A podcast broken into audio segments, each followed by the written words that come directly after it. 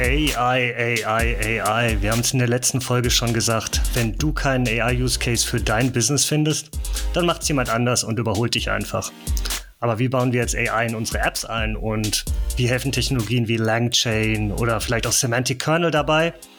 Und was muss ich eigentlich als Entwicklerin über Embeddings, Vektordatenbanken und ähnliches wissen? Darum geht es in dieser Folge vom To-Do Developer Podcast. Genau, und damit herzlich willkommen zu einer neuen Folge. Schön, dass ihr alle wieder dabei seid. Bevor wir ins Thema einsteigen, also erstmal ist es ja eine Anknüpfung an das Thema von vor zwei Wochen, wo wir schon über Prompt Engineering gesprochen haben. Und jetzt sprechen wir so ein bisschen drüber, okay, wie baue ich das denn jetzt in meine eigenen Apps ein? Ähm, bevor wir da aber loslegen, haben wir ein paar Dankeschön-Wörter zu verteilen. Und zwar hat uns Julia zwei Kaffee spendiert. Dafür erstmal ganz, ganz lieben Dank. Ähm, das freut uns immer sehr. Wer es noch nicht weiß, wir ähm, haben immer in der Beschreibung von dieser Folge so einen Buy Me Coffee Link. Also wenn ihr sagt, ey, es war cool, ich habe was gelernt, ich würde den beiden gerne Kaffee ausgeben, dann freuen wir uns da immer wahnsinnig drüber. Dann könnt ihr das immer machen äh, über den Link unten. Und vielleicht vorher auch noch ein kurzes Service-Announcement. Ähm, wir sind jetzt auf Instagram und TikTok. Wir haben es äh, geschafft und äh, sind jetzt ganz boomermäßig auch auf den modernen Plattformen unterwegs. Nee, im Ernst, ähm, wir haben uns überlegt, ähm, dass wir vielleicht ähm, ab und zu mal so kleine, kleine Videoschnipsel von dem Podcast hier, wenn wir irgendwie eine, wenn wir eine spannende Stelle oder sowas rausgesucht haben, auch da veröffentlichen. Also wenn ihr da eh unterwegs seid und irgendwie Lust habt, ab und zu zu äh, unseren Stimmen, auch mal unsere Visagen zu sehen, dann könnt ihr das gerne auf diesen Plattformen tun. Wenn ihr uns verfolgen wollt, findet ihr auch die Links unten.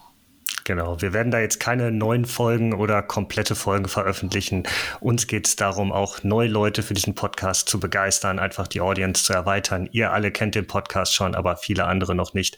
Und da versuchen wir auch neue Wege zu gehen. Wir freuen uns, wenn ihr uns auch dort folgt. Genau, ganz wichtig. Ne? Also das bleibt ein Audio-Podcast. Also selbst wenn es jetzt ab und zu mal irgendwie Videoschnipsel gibt, ähm, die Idee ist immer, dass man den Podcast hier komplett auch ohne uns zu sehen verfolgen kann. Das heißt, ihr, nicht, ihr verpasst nichts, wenn ihr uns nicht anschaut. Ist manchmal auch besser so. Ja. Super, dann steigen wir ins Thema ein. Und ich hatte es gerade schon gesagt, wir beschäftigen uns damit, wie ich AI in meine eigenen Apps einbaue. Wir hatten letztes Mal darüber gesprochen in der letzten Folge zum Thema Prompt Engineering, wie ich AI Large Language Models verwende, also wirklich als End-User, also was muss ich wissen, wie, wenn ich solche Prompts baue, aber da sind eher so Use Cases gemeint wie ChatGPT oder vielleicht Copilot, wenn ich für die Softwareentwicklung äh, eigene Prompts schreiben muss, um das Beste aus Large Language Models rauszubekommen.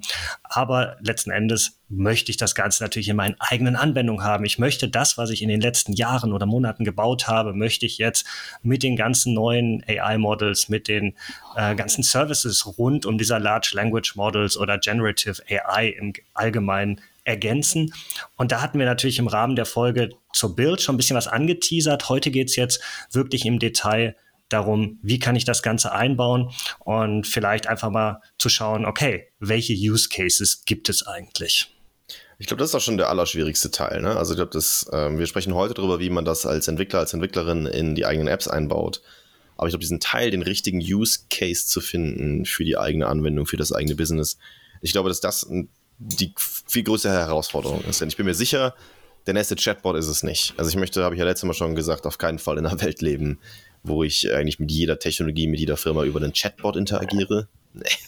Also weiß nicht. Hm. Ähm, cooler finde ich es, glaube ich, wenn die Anwendung selber intelligent ist. Also Beispiel, ich baue eine Buchhaltungssoftware zum Beispiel und dann wäre es vielleicht einfach irgendwie unten rechts so eine kleine Chatbubble einzubauen, wo ich sagen kann, hey, ich klicke da drauf und dann kann ich fragen, okay, was sind denn die größten Ausgaben, die ich habe oder bereite mal die Umsatzsteuererklärung vor.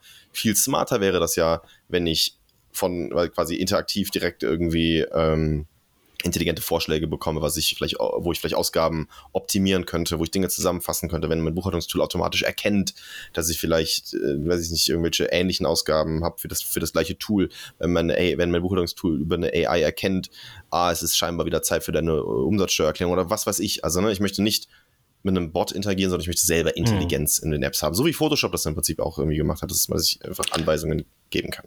Ja, und die ersten Anwendungen, die schon vorher existierten, vor der großen AI-Welle, machen das natürlich auch schon, egal ob es jetzt darum geht, irgendwie eine Video-Recording-Software zu haben, die mir am Ende die Thumbnails für YouTube rauswirft oder irgendwelche Software, die gute Videoschnipsel findet oder vielleicht Untertitel erzeugt. Und wir haben das jetzt selber gemerkt im Rahmen der Initiative rund um TikTok und, TikTok und Instagram. Da gibt's tolle Tools, die wirklich die Subtitles generieren, die gute Stellen finden und wirklich den Use Case in der eigenen Anwendung zu finden, ist, glaube ich, das Entscheidende. Wir müssen natürlich auch hier in den unterschiedlichen Rollen denken. Ne? Viele viele, die hier den Podcast hören, sind Developer und da hat man vielleicht gar nicht die Entscheidung, was man implementiert, sondern da geht es lediglich darum, wie implementiere ich das und darum soll es auch in dieser Folge im Detail gehen. Aber wir haben natürlich auch Leute, die sind äh, Product Owner oder einfach äh, in der Softwarebranche unterwegs, müssen sich neue Use Cases entwickeln und diese vielleicht gar nicht selber umsetzen. Und da ist, glaube ich, entscheidend im ersten Schritt zu schauen, okay, was ist für meine Anwendung der AI-Use Case, den ich mir da überlegen kann, den ich einbauen kann. Es geht jetzt nicht darum, wirklich im Teufel komm raus, irgendwas einzubauen, aber in ganz ja, vielen Fällen gibt es wirklich smarte Ideen und da muss man wirklich einfach nochmal ins Brainstorming reingehen und schauen, okay, die Tools, die ich jetzt habe, die ganzen Services, die ich jetzt habe, welche neuen Möglichkeiten eröffnet mir das? Was kann ich damit machen, was ich eigentlich vielleicht schon immer mal machen wollte, was bisher aber noch nicht ging? Und wie man das macht, darüber reden wir jetzt im Detail. Genau. Ähm, das ist vielleicht ganz spannend. Das Tool, was Malte gerade sagt, was meint, das macht folgendes. Das können wir vielleicht als Beispiel jetzt mal nehmen hier für, für wie man das nachbauen würde. Und zwar kann man da ein äh, quasi, ja, ein, ein, ein Video oder ein Audio von zum Beispiel einem Podcast oder von auch von irgendeinem Tutorial, was man aufgenommen hat, eigentlich alles Mögliche kann man da hochladen. Und das Ding transkribiert das, also ne, übersetzt das in quasi Text und zeigt einem so, glaube ich, zehn 30 Sekunden lange Schnipsel an, wo ihr sagt, hey, das wäre ein cooler Ausschnitt für Social Media aus den und den Gründen. Zum Beispiel hat einen spannenden Einstieg, ist ein provokantes Thema, gibt vielleicht einen kurzen Sprecherwechsel und am Ende kommt man zu, einem, zu einer guten Conclusion. Setzt also automatisch die Schnitte und schlägt uns als Creatoren dann, ja, zwei, drei, 30 Sekunden Sachen vor, wo, wo das Ding automatisch kann. Das sind vielleicht die drei, vier, fünf spannendsten Stellen in eurem 20, 30 Minuten Podcast. Ähm, wenn ihr wollt, rendern wir das für euch raus und ihr könnt das direkt irgendwie auf Social Media posten. Und da gibt es ja nicht eine AI, für die das macht, sondern am Ende, und ich glaube, das ist ein ganz, äh, ganz wichtiger Punkt, der auch, äh, auf den das auch in allen anderen, oder den meisten anderen Anwendungen hinauslaufen wird.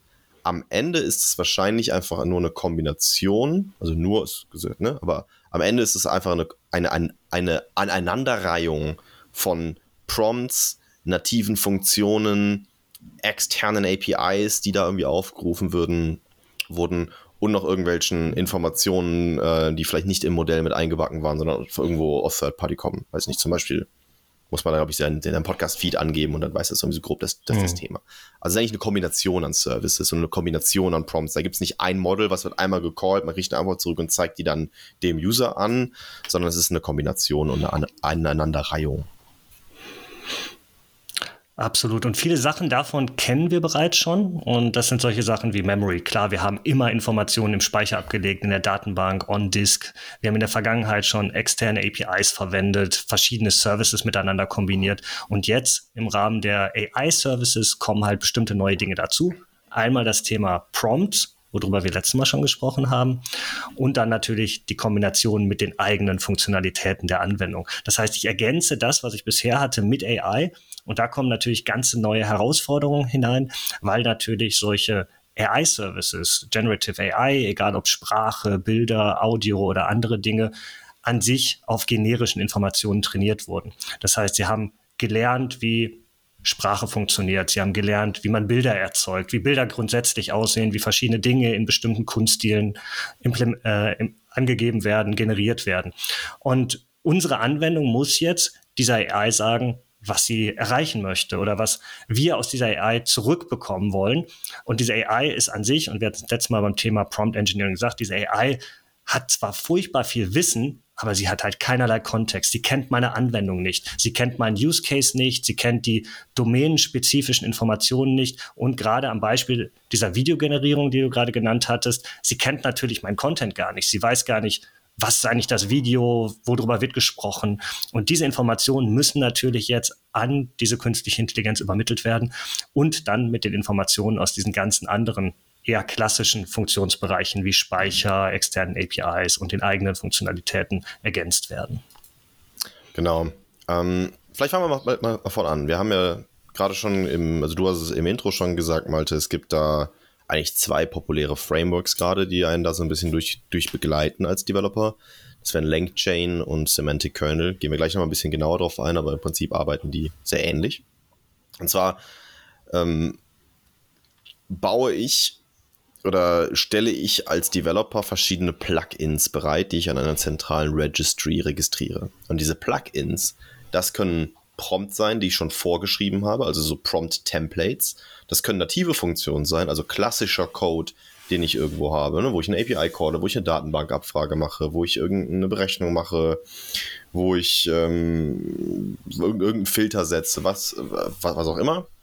Und dann äh, spricht man noch in der AI-Welt von Memory. Das ist dann nicht der Arbeitsspeicher, sondern von der Erinnerung quasi oder von generell von externen Informationen. Also ich, so möchte ich zum Beispiel Informationen ins Modell mit reingeben, die relevant sind für den Prompt, aber nicht im Trainingsset des Modells drin waren. Also Dinge, von denen das Modell eigentlich noch nichts weiß.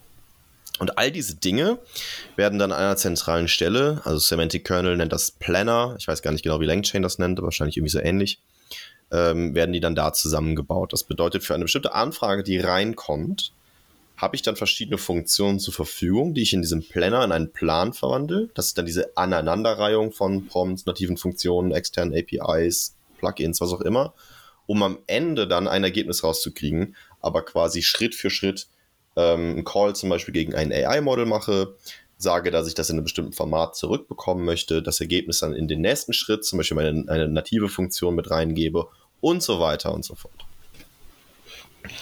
Dann lass uns vielleicht mal durch die einzelnen Elemente durchgehen und ich glaube, eine mhm. gute Reihenfolge ist es, aus der User-Perspektive das Ganze zu betrachten. Also der Input kommt vom User, egal ob das jetzt sowas ist wie ChatGPT, wo der Input irgendwo Text ist, oder es ist halt so ein Videoverarbeitungstool, wo Input des Users ein Video ist.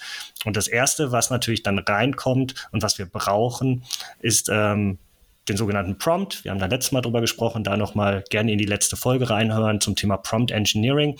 Wir bauen dann eine Anweisung an so eine generative AI. Das heißt, wir müssen zunächst erstmal die Grundlagen setzen, sogenanntes Grounding. Das heißt, du hast ein Base-Model. Du hast gerade gesagt, das ist auf ganz vielen Informationen trainiert, die haben aber eigentlich nichts mit meiner Anwendung zu tun. Es kann natürlich sein, dass irgendwie Informationen da reingeflossen sind, die aus einer ähnlichen Domäne stammen, aber grundsätzlich hat das nichts mit meiner Anwendung zu tun. Und ich muss jetzt zunächst einmal die Grundlagen setzen. Das heißt, ich gebe den Hintergrund vor, worum es eigentlich geht. Das heißt, das genau. gebe ich ins Modell mit rein.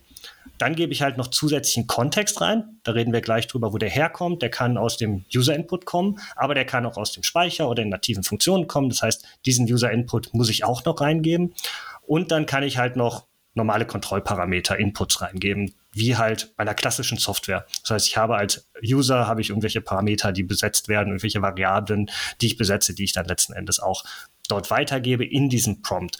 Und das sieht man ganz gut, wenn man sowas wie äh, ChatGPT verwendet oder diese generativen Bild-AIs verwendet, zum Beispiel Midjourney. Da kann ich einen Prompt bauen, das heißt, ich beschreibe dann, äh, worum geht's eigentlich, was ist der Hintergrund, was soll auf diesem Bild sein, setze da den Kontext, gebe dann konkret den Input, ähm, was soll auf diesem Bild sein und kann dann aber bestimmt noch Paramet bestimmte Parameter setzen. Ich kann sagen, okay, wie soll das Bildformat sein? Welche Kamera soll vielleicht dort, wenn es fotorealistisch sein soll, irgendwie ähm, als Vorbild genommen werden. Also wie soll das Output aussehen?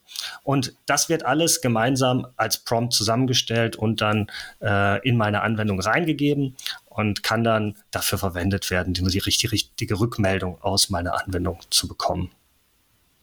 Was auch super spannend ist, dass ich dann eigentlich ein, ein Output-Format vorgeben kann. Ne? Ich kann also wenn, wenn wir als Menschen jetzt mit so einem Large Language Model, sagen wir Beispiel ChatGPT interagieren, möchten wir in der Regel ja einen menschenlesbaren Output haben. Also gib mir Text zurück oder im Fall von Midjourney gib mir ein Bild zurück. Wenn ich das Ergebnis jetzt aber programmatisch weiterverarbeiten möchte, wäre es ja vielleicht sinnvoll, das Output-Format JSON zu wählen. Und das kann ich auch in so einem Large Language Model mitgeben. Das heißt, mein Prompt könnte sein, ähm, ich habe hier dieses Video, transkribiere das ähm, doch mal bitte, also transkribiere das Audio doch mal bitte in Text und gib mir das in, in JSON raus und zwar im folgenden Format oder folgendem JSON-Schema. Und dann kann ich dem sogar ein Beispiel mitgeben, wie es aussehen könnte und sagen, so jetzt, so liebes Model und jetzt du. Und dann kann ich ja dieses, dieses Output einfach nehmen und den komplett durchparsen. Das heißt, für mich als Developer ändert sich da fast gar nichts, äh, im Vergleich zu klassischen API-Calls, weil ich kann, äh, im Gegenteil, ist sogar fast schon so ein bisschen wie so GraphQL, wo ich vorgeben kann, was ich jetzt zurückbekomme. Also ich kann sagen, gib mir, doch, gib mir, gib mir das doch mal in diesem, in jedem Format zurück. Und die meisten Large Language Model können das. Und das ist relativ cool. Und da kann ich es eben weiter verarbeiten. Also Prompts, ich baue eigentlich Textblöcke vor, also vorgefertigte Te Textblöcke und kann die dann mit, mit, mit Variablen versehen, die ich programmatisch befülle, je nachdem, was der User oder die Userin eben eingegeben hat, registriere diese Prompts an meiner Registry und kann sie dann verwenden, um meine Pipeline, meine Abverarbeitungspipeline nachher aufzubauen. Kann ja sein, dass ich innerhalb von meiner Anwendung verschiedene Prompts habe oder dass wenn jemand einen Podcast hochlädt, ich vielleicht einen leicht anderen Prompt verwende, als wenn jemand jetzt ein klassisches YouTube-Video hochlädt, sage ich mal, irgend so Vlog das kann ja dann ein leicht anderer Prompt sein, äh, aber am Ende möchte ich trotzdem die gleiche Pipeline durchlaufen. Dann äh, registriere ich diese beiden Prompts und wenn ich nachher den Planner benutze, um für diesen Use Case meine Pipeline zusammenzubauen, nehme ich halt für den Vlog den Vlog-Prompt und für den Podcast den Podcast-Prompt, weil da vielleicht andere Anweisungen ans Model mir bessere Resultate geliefert haben. Und im Gegensatz zu solchen End-User AI-Diensten wie ChatGPT habe ich natürlich jetzt diesen Prompt nicht durch den User zusammengestellt. Also der User gibt jetzt nicht den Text ein, sondern innerhalb meiner Anwendung baue ich diesen Prompt zusammen. Das heißt, es ist eine Funktionalität meiner Anwendung, die diesen Prompt erzeugt. Und dieser Input, der kommt nicht nur durch den User-Input, wie zum Beispiel den Upload eines Videos oder irgendwie Text, der eingegeben wird, sondern der kommt auch durch die nativen Funktionen meiner Anwendung. Damit sind wir jetzt im nächsten Schritt. Wir haben bestimmte Funktionalitäten in unserer Anwendung, die sind schon immer da, die bauen wir jetzt neu Beispiel dieser Video Processing Software, die konnte vielleicht vorher schon oder kann auf jeden Fall irgendwie Audio und Video verarbeiten. Sie kann die Audiospur rausziehen und die vielleicht an einen anderen Dienst schicken, um halt äh, ein Speech-to-Text zu machen. Das sind native Funktionen der Anwendung, die halt klassisch implementiert werden. Das heißt, ich schreibe da ganz klassischen Code, implementiere es selber, benutze Libraries, benutze APIs und baue das dann in meine Anwendung rein und den ähm, Content, den ich dann zurückbekomme, am Beispiel des Videos, zum Beispiel die Transkription des Videos, gebe ich dann entweder an den Enduser zurück zur Korrektur oder gebe ihn dann als Teil des Prompts in das Large Language Model. Das heißt, hier arbeite ich ganz klassisch, so wie in der Softwareentwicklung bisher, aber der Output von diesen ganzen nativen Funktionalitäten dient dann als Grundlage oder als Ergänzung zu dem, was ich mit dem äh, mit der AI erzeugt habe, also was ich über für den Prompt baue oder was ich über die Rückmeldung zum Prompt bekomme. Genau, und das können ja auch normale Datenbankabfragen sein. Ne? Das muss ja, also es gibt ja ganz viele Dinge, für die brauche ich jetzt, jetzt keine AI, zum Beispiel das Rendern von einem Video, kann ich wahrscheinlich mit einer AI machen, ist aber wahrscheinlich wirtschaftlich uninteressant, kann ich ja mit, da gibt es ja fertige Libraries. Das andere kann natürlich sein, dass so ein Large Language Model natürlich keine Informationen über meine User-Datenbank hat oder über das Projekt, was der User gerade aufhat. Das heißt, da mache ich eine Datenbankabfrage gegen meine Datenbank. Und es kann natürlich auch irgendwas sein, wo ich eine Third-Party-API verwende. Zum Beispiel, wenn ich jetzt sage, hey, bau, bau, bau mir ein Video zusammen für diesen Podcast, dann kann es ja sein, dass das Ding die Spotify API anzapft, um sich Informationen über diesen Podcast zu holen und die dann vielleicht wieder in ein anderes Modell rein, reinfüttert oder so weiter. Und ne, es muss ja nicht alles eine AI-Call sein. Wir haben gerade gesagt, wahrscheinlich ist es eh eine Kombination aus all dem. Und dafür registriere ich dann, genauso wie ich Prompts an dieser Registry registriere, native Funktionen, die nachher mein Planner, die nachher meine Pipeline verwenden kann. Und äh, kann diese dann natürlich auch super schön isoliert testen. Also ich kann sowohl die Prompts, das sieht äh, so aus, dass ich eigentlich äh, quasi so Textdateien einfach nur hinterlege, die so ein paar Variablen haben und kann die ja immer wieder neu testen, kann die vielleicht einem eigenen Prompt Engineering Team geben oder meinem Data und AI Team geben, was mir diese Prompts halt irgendwie baut. Ein völlig anderes Team kann mir die nativen Funktionen und Datenbankabfragen mit deren Framework und Technologie der Wahl bauen. Und äh, das sind ganz kleine atomare Elemente, die ja auch in sich sehr gut testbar sind. Und die füge ich dann nachher meiner Anwendung eben durch, durch so äh, diese Pipelines zusammen. Hm. Ich glaube, was eine ganz gute Analogie ist, halt so ein, so ein Orchestrator auch, wenn man über diese Frameworks wie Semantic Kernel spricht. Das heißt, man hat diese verschiedenen Funktionalitäten, die wir erwähnt haben. Wir sind jetzt gerade bei dem Bereich eigene Implementierungsteile und dieser Orchestrator dazwischen, also dieses Framework, sorgt dafür, dass die ganzen Inputs und Outputs miteinander kombiniert werden, dass die Informationen richtig von A nach B fließen. Weil ich habe letzten Endes dann eine äh, gar nicht beliebig komplexe Kombination aus aus Prompts, aus eigenen Anwendungen, aus Dingen, die aus dem Speicher geladen werden. Und die muss ich ja richtig zusammenführen. Das heißt, was braucht das Large Language Model? Was gibt das Large Language Model zurück? Äh, wo muss ich das Ganze speichern? Welche Informationen muss ich ergänzen? Und das wird natürlich über so ein Framework koordiniert. Kann ich alles händisch machen? Wir haben es ja gerade beschrieben. Und jetzt wird man denken, okay, in einem simplen Use Case mache ich das einfach alles selber. Aber wir werden gleich halt noch dazu kommen, wofür brauche ich eigentlich Memory? Ähm, und da kommt eigentlich viel Komplexität rein, weil natürlich in unserem Use Case, gerade mit dem Video, den wir beschrieben haben, gebe ich einmal Input ein Video und kriege Informationen zurück, die ich am Ende den Usern präsentiere. Aber es gibt ja andere Anwendungen, die halt eine extrem große Datenbank an Informationen haben. Das heißt, ganz viel historisches Wissen über verschiedene Dinge, die die User mit dieser Anwendung gemacht haben. Für mich ist mal ein sehr gutes Beispiel. Und äh, Microsoft macht ja gerade das Thema Copilot in äh, Microsoft 365 bzw. Office 365. Wir alle arbeiten irgendwie mit diesen Office-Tools von Microsoft und da sind halt teilweise Jahrzehnte von Informationen reingekommen. Ich habe irgendwelche SharePoint-Seiten, Teams-Pages, wo ganz viele Dokumente liegen, wo ganz viel äh, Kontext liegt, wo ich viel mit anderen gearbeitet habe.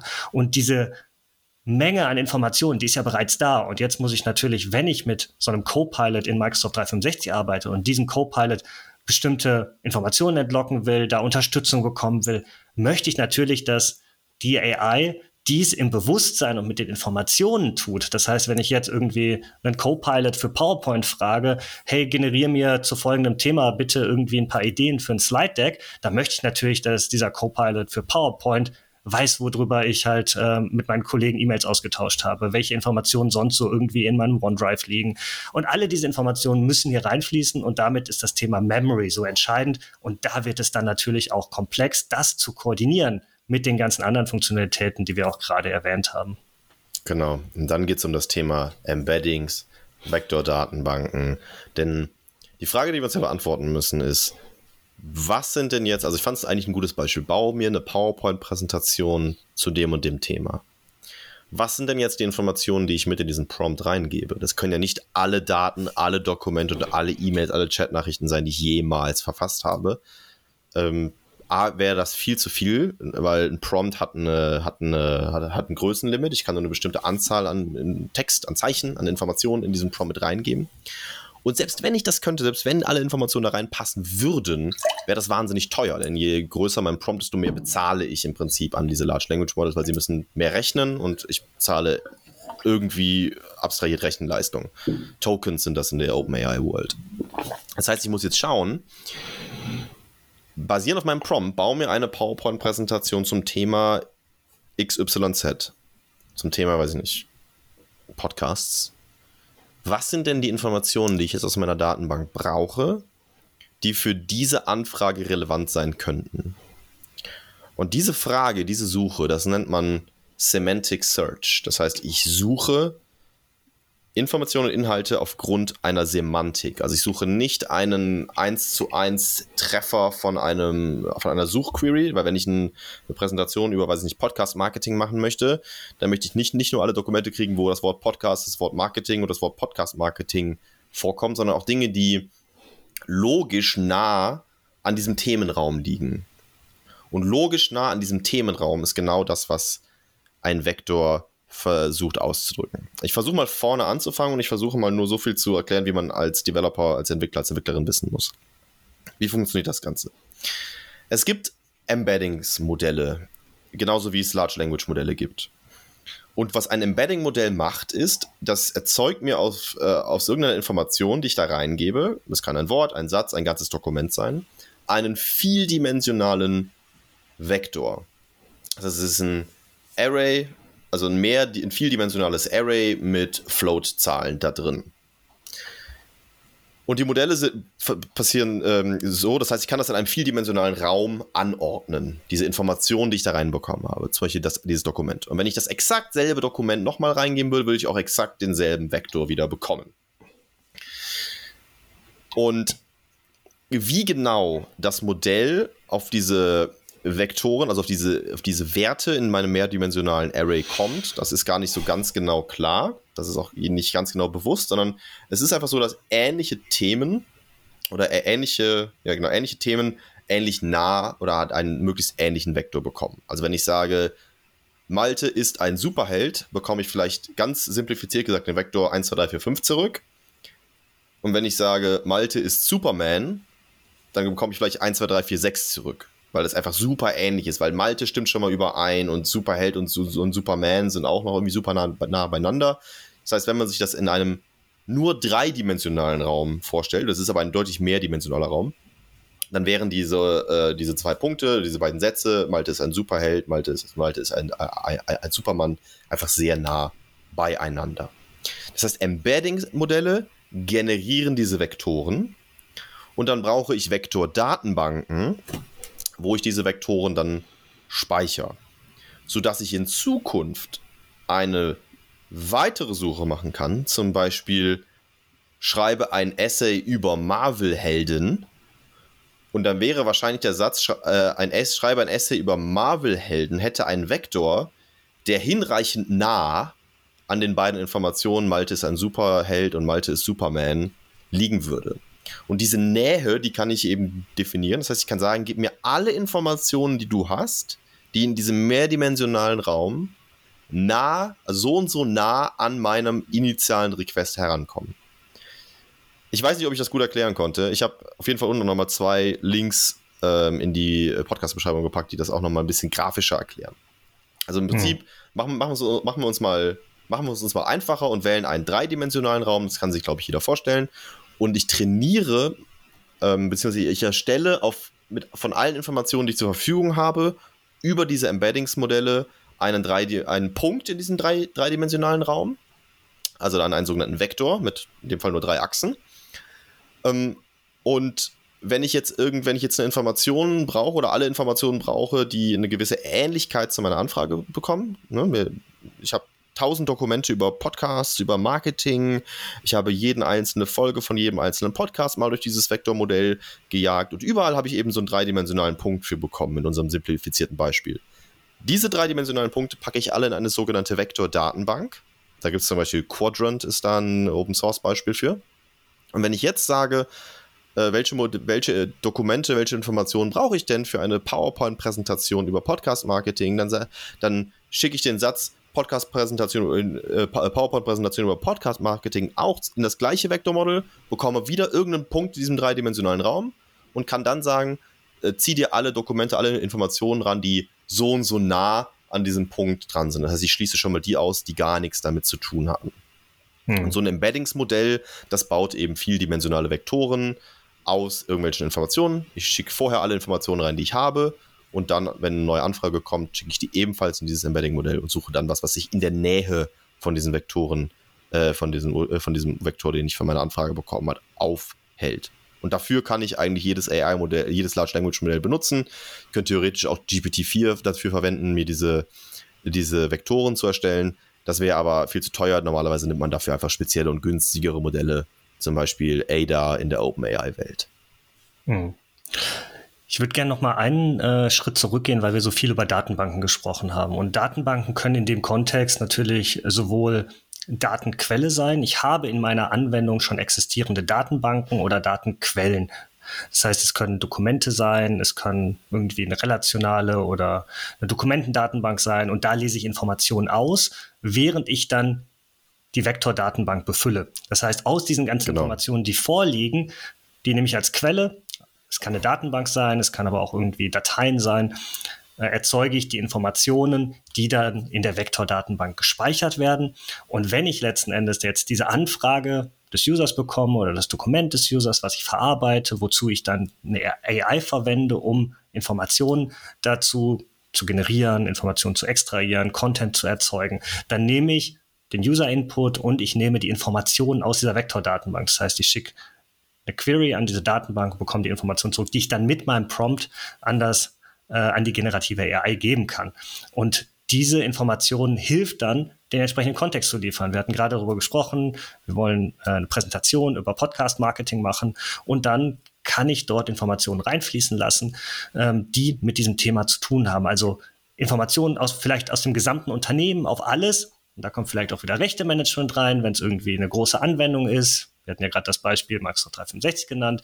Informationen, auf die du als User zugreifen darfst und die jetzt als Vektoren in dieser Datenbank vorliegen, fließen dann damit rein und dann kann natürlich dieses Large Language Model oder diese generative AI, wenn es um die andere Funktionalitäten geht, auf viel mehr Informationen zurückgreifen. Das heißt nicht nur das Training Set, sondern auch alle diese Informationen, die dann als Antwort aus dieser Vektordatenbank rauskommen, können dann genutzt werden, um irgendein Resultat zu erzeugen. Das heißt, damit habe ich dann die Möglichkeit, das Ganze wirklich zu personalisieren.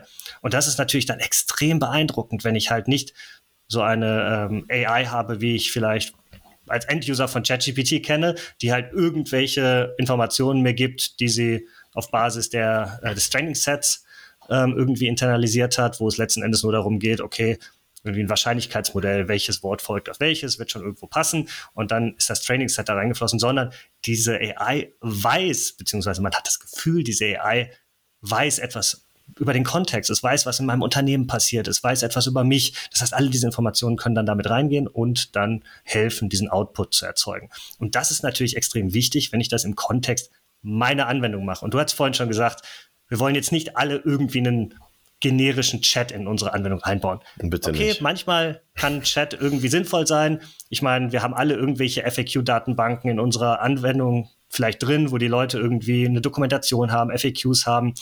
Wenn ihr mögt, könnt ihr natürlich dann irgendwie einen Chat einbauen. Aber dieser Chat muss dann natürlich auch alle Informationen zu eurer Anwendung haben.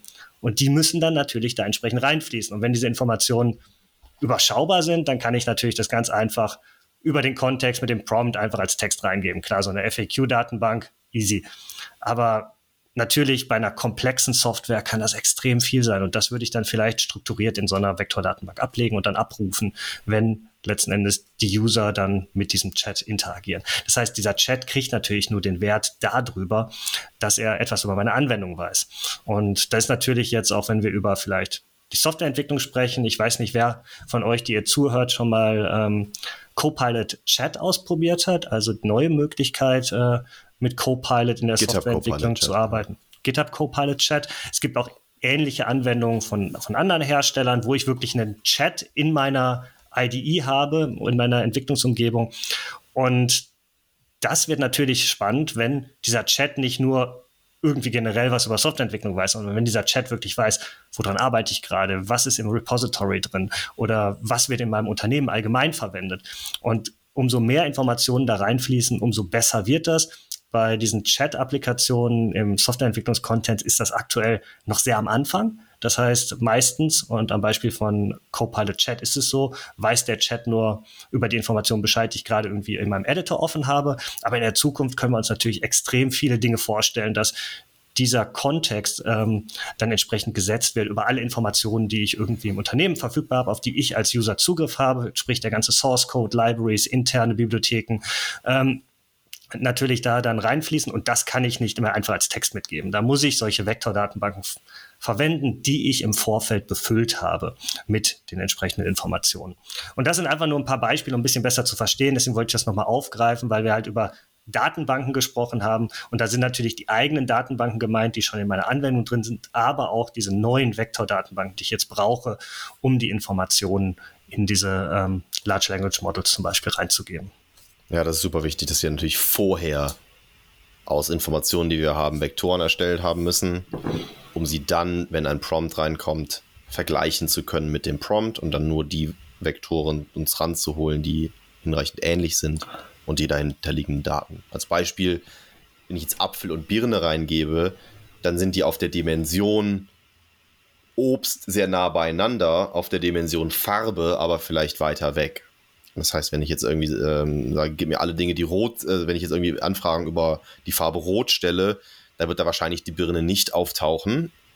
Ähm, wenn ich jetzt aber alle Informationen, ne, wenn ich jetzt aber alles, was die, alle Informationen, alle Informationen brauche über Obst, die ich habe, dann wird die Birne da wahrscheinlich auftauchen. Mhm. Und es gibt ähm, es gibt ein Plugin für Large Language Models von Wikipedia. Das ist ganz cool, weil die haben ja oft mit dem Problem zu kämpfen, dass die Daten etwas veraltet sind, weil die, ne, die Daten, die so ein Large Language Model hat, ja üblicherweise auf dem Stand aufgehört haben, bei dem das Modell, Modell das letzte Mal trainiert wurde. Deswegen, ich weiß nicht, wie als ChatGPT äh, mit GPT 3.5 rauskam, haben wir nämlich ganz oft, wenn man so Fragen über Twitter-Übernahme von Elon Musk gesprochen, äh, gesprochen hat, die Information bekommen, hey, darüber weiß ich nichts, weil ich irgendwie 2021 äh, zuletzt ist, äh, trainiert wurde. Und dann ist, ist, ist, ist jemand hingegangen und hat halt jeden Wikipedia-Artikel in einen Vektor umwandeln lassen, sodass ich jetzt sagen kann, wenn ich eine Anfrage an so, an so ein Large Language Model stelle, wird aus dieser Anfrage auch ein Vektor gebaut. dann können alle Wikipedia-Artikel genommen werden, die ähnlich sind zu der Anfrage, die ich gestellt habe. Die werden in Prompt mit reingefüttert und dann hat das Large Language Model auf einmal auch sehr aktuelle Informationen ähm, neben den ähm, bereits im Trainingsset enthaltenen Informationen. Und ich glaube, das, mhm. das macht es ein bisschen deutlicher nochmal, wofür ich Vektoren, Vektordatenbanken brauche. Ähm, und das brauche ich genau dann eben, wenn ich Informationen, wenn ich gar nicht weiß, welche Informationen ich in den Prompt mit reinfüttern möchte äh, und aus einer Flut, einer großen Menge Informationen die auswählen muss, die ich jetzt in den Prompt mit reingebe, weil der einfach größenlimitiert ist ich glaube, genau das ist halt wichtig, was du gerade gesagt hast. Wenn ich eine große Menge an Informationen habe, die ich zunächst erstmal durchsuchen muss und wo ich halt wirklich diesen semantischen Kontext herstellen muss, ähm, dann brauche ich solche Vektordatenbanken, die brauche ich nicht immer. Natürlich kann ich auch AI in meine Anwendung einbauen, ohne das zu tun, indem ich einfach den Kontext einfach über eine Datenbankabfrage in meiner Datenbank mache. Ich habe vielleicht Suchdatenbanken, wo meine Dateien indiziert sind, dann kriege ich irgendwie 20 Suchergebnisse. Ich nehme die, gebe die als Kontext mit rein, wenn die halt vom Umfang nicht zu groß sind. Und wir sehen es ja auch an Beispielen wie irgendwie den, äh, den Bart-Chat in Google oder Bing Chat von Microsoft, wo dann letzten Endes einfach eine, eine, Internetsuche gemacht wird und die Suchergebnisse genommen werden und dann als Kontext mit reingegeben werden. In solchen Fällen reicht dann einfach ein API-Call oder ich kann einfach eine Abfrage auf meine eigene Datenbank machen. Ähm, wenn die Informationen jetzt nicht so riesig sind und ich wirklich diese semantischen Zusammenhänge herstellen muss, dann brauche ich vielleicht gar nicht ähm, so eine Vektordatenbank. Aber man kommt relativ schnell an den Punkt, gerade wenn man AI in große bestehende Anwendungen einbaut, ja. haben natürlich meine User die Erwartung, dass wenn dort KI-Funktionalitäten entstehen, dass dann dieser ganze Kontext bekannt ist. Ne? Ich meine, wir nehmen es jetzt mal vielleicht am Beispiel, äh, du hast gerade gesagt, Photoshop. Da ist es noch nicht so, aber wenn ich natürlich vielleicht so Adobe Cloud-Subscriber bin, möchte ich vielleicht irgendwann, dass wenn ich so eine Autovervollständigung in meinen Bildern mache, wenn ich irgendwie Bildelemente generieren lasse, dass dann äh, Photoshop oder Adobe berücksichtigt, wie meine ganzen anderen Bilder aussehen, die in meiner Creative Cloud liegen. Das ist vielleicht jetzt noch nicht die Erwartungshaltung, aber umso weiter das Ganze in den Mainstream läuft. Und umso mehr sich die Leute daran gewöhnen, umso höher wird natürlich die Erwartungshaltung daran. Und ähm, am Ende wird es vielleicht Stand heute auch noch reichen, wenn irgendwie meine AI mir eine PowerPoint-Präsentation baut, dass sie irgendwie generisch auf Informationen, die irgendwie im Internet vorhanden sind, mit denen das trainiert wurde, dann ich meine PowerPoint bekomme.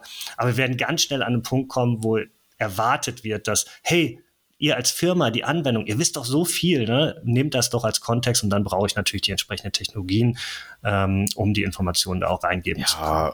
Und auch nur dann gibt es ja, dann, auch nur dann liefert es ja auch einen echten Mehrwert erst, ne? wenn ich da wirklich interne Informationen mit reinfüttern kann. Aber keine Sorge, also ich weiß es, also gerade dieses ganze Thema Vektoren, Embeddings, das finde ich somit auch den komplexesten Teil an dieser ganzen Sache. Äh, wer jetzt nicht, wer das zum ersten Mal heute gehört hat und jetzt nicht sofort, bei dem es nicht sofort Klick gemacht hat, kann, überhaupt keine Sorge, das hat bei mir auch sehr lange gedauert, bis es da irgendwie mal Klick gemacht hat. Das muss man aber als Developer gar nicht alles wissen, denn diese Frameworks, also LangChain, Semantic Kernel, die unterstützen einen dabei. Da gibt es dann einfach fertige Funktionen, die heißen äh, irgendwie Save as Memory und dann gebe ich das einfach rein. Ich muss das Ding natürlich einmal konfigurieren, indem ich da einmal im Hintergrund irgendwie gesagt habe, benutze zum, äh, zum Erstellen von diesen Embeddings dieses Embedding-Model und speichere die Vektoren bitte in dieser Datenbank. Und danach geben mir diese Frameworks einfach fertige Funktionen für Save as Memory und Read from Memory und dann, ne, ich, ich, für mich, ich finde, es schadet nie, so ein bisschen zu verstehen, was da letztendlich äh, passiert unter der Haube. Aber ähm, ich muss jetzt nicht genau wissen, wie, so ein, wie sich so ein Vektor zusammensetzt oder welche Technologien da in welche Richtung funktionieren, sondern ich kann das dann nachher einfach diese Frameworks verwenden und programmatisch ansteuern. Und ich glaube, es lohnt sich, wenn man ohnehin AI in die eigenen Apps einbauen will, sich zumindest LangChain, das hat einen Python-Fokus, ist in der Python-Welt sehr populär, und Semantic Kernel, das ist das, worauf der Microsoft Copilot Stack aufsetzt. Es hat einen starken .NET-Fokus, hat aber auch eine Python-Implementierung aber sich zumindest diese beiden Frameworks mal anschaut. Da haben wir auch die Links unten äh, zu reingepackt. Und äh, wer da möchte, kann da gerne mal einen Blick drauf werfen und uns auch Feedback geben, wenn ihr da Projekte schon mitgebaut habt oder Feedback habt. Ähm, wären wir da super daran interessiert, auch ein bisschen zu wissen, wie eure Erfahrungen damit sind. Genau, und auch falls ihr bei euren Arbeitgebern an irgendwelchen coolen Sachen gearbeitet habt, die jetzt schon live sind. Lasst uns gerne davon wissen. Ähm, wenn wir darüber reden dürfen, äh, schreibt das kurz dazu. Ansonsten ist es einfach nur spannend für uns, einfach zu sehen, was gibt es für Use Cases in der Industrie, wo wirklich AI auch tatsächlich stattfindet. Ganz genau. Dann äh, wünschen wir euch ganz viel Spaß beim Einbauen von AI in euren Apps. Wir hoffen, ihr habt heute was Cooles gelernt. Wenn ihr Bock habt, uns einen Kaffee auszugeben, findet ihr unten einen Link. Ansonsten freuen wir uns auch sehr, wenn ihr in zwei Wochen wieder reinhört, denn der To-Do-Cast erscheint alle zwei Wochen. Bis dahin, alles Gute. Schreibt viel Code. Bis bald. Ciao.